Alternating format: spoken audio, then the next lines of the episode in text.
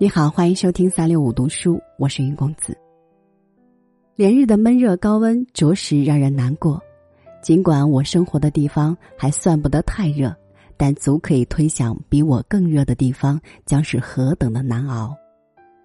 暑加一个酷字来修饰，可见炎热的难耐与无处躲藏。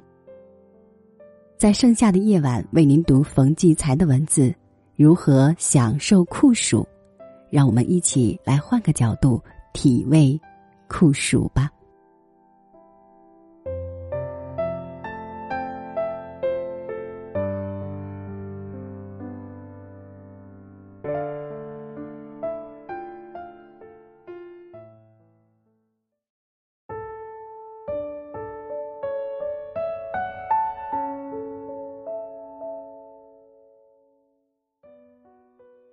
这一日。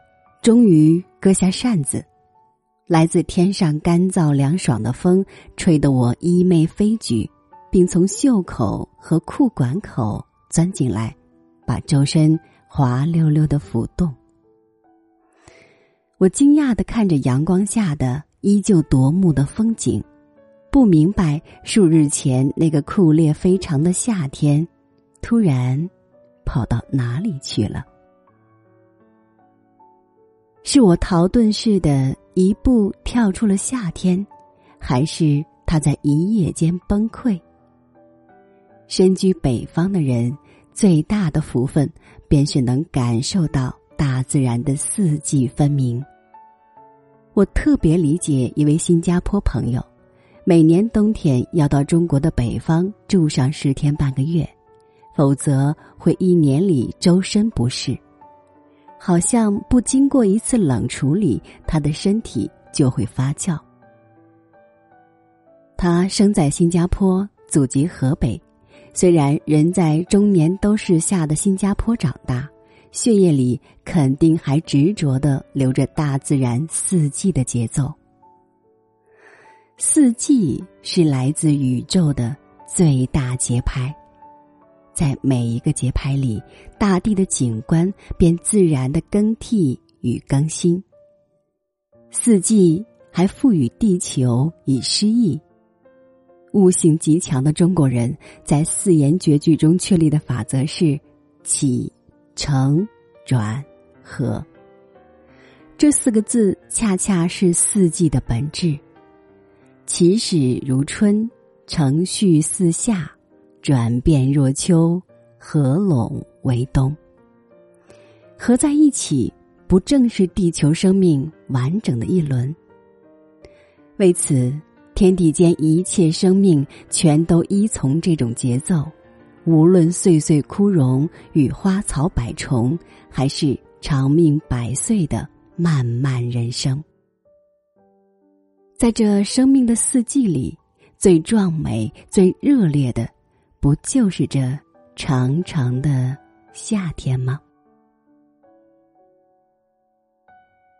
女人们孩提时的记忆散布在四季，男孩们童年往事大多是在夏天里。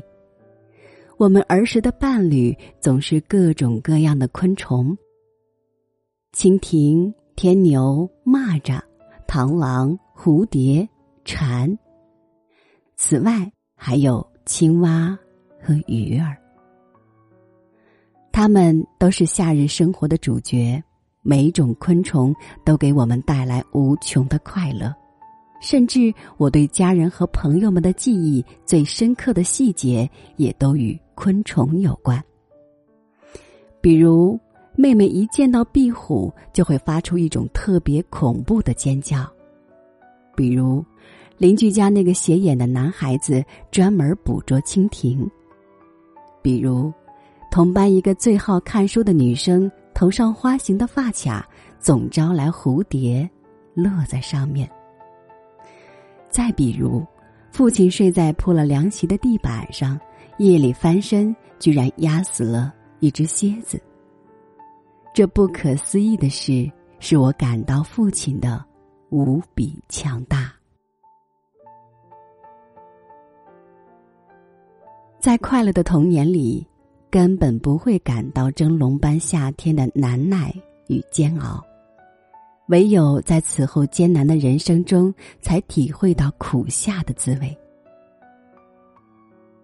快乐把时光缩短，苦难把岁月拉长，一如这长的仿佛没有尽头的苦夏。我至今不喜欢谈自己往日的苦楚与磨砺。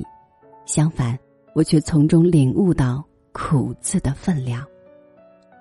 苦，原是生活中的蜜。人生的一切收获都压在这沉甸甸的“苦”字下面。然而，一半的“苦”字下面，又是一无所有。你用尽平生的力气，最终获得与初始时的愿望，取之千里。你该怎么想？于是，我懂得了这苦夏，它不是无尽头的暑热的折磨，而是人们顶着毒日头、沉默又坚韧的苦斗。人生的力量全是对手给的，那就是要把对手的压力吸入自己的骨头里。强者之力，最主要的是承受力。只有在匪夷所思的承受中，才能感受到自己属于强者。也许为此，我的写作一大半是在夏季。很多作家，包括普希金，不都是在爽朗而惬意的秋天里开花结果？我却每每进入炎热的夏季，反而写作力加倍的旺盛。我想，那一定是那些沉重的人生苦夏锻造出我这个反常的性格习惯。我太熟悉那种写作久了，汗湿的胳膊粘在书桌的玻璃上，美妙无比的感觉。在维瓦尔第的四季中。我常常听到夏的一章，它使我激动，胜过春的蓬发、秋之灿烂、冬之静穆。有人说夏的一章极尽华丽之美，我说，我从中感受到的却是夏的枯涩与艰辛，甚至还有一点悲壮。有人说。我在这音乐情境里已经放进去太多自己的故事。我点点头，并告诉他我的音乐体验。音乐的最高境界是超越听觉，不只是他给你，而是你给他。年年盛夏，我都会这样体验一次苦夏的意义，从而激情迸发。信心十足，一手撑着滚烫的酷夏，一手写下许多文字来。夏天的最后一刻，总是它酷热的极致。我明白了，它是耗尽自己的一切，才显示出盛夏无边的威力。生命的快乐是能量淋漓尽致的发挥。谁能像盛夏用一种自焚的形式创造出这盛极而衰的瞬间辉煌？于是，我充满了对夏天的崇拜。这是我精神的无上境界——苦夏。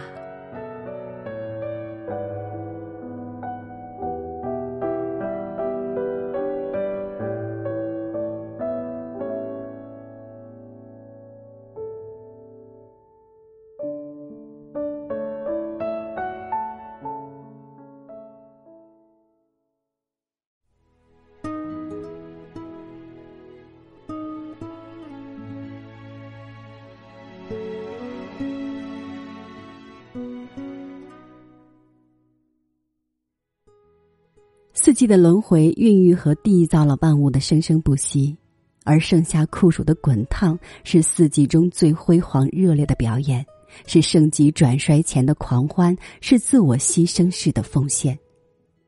而在辉煌的大自然面前，我们就是一粒尘埃，渺小到只有崇拜与仰望，去享受它赋予的每分每秒。好了，感谢您的收听与陪伴，这里是三六五读书，我是主播云公子，欢迎您关注我们的微信公众平台三六五读书，收听更多主播的节目。好了，今天就是这样，咱们下期节目再见。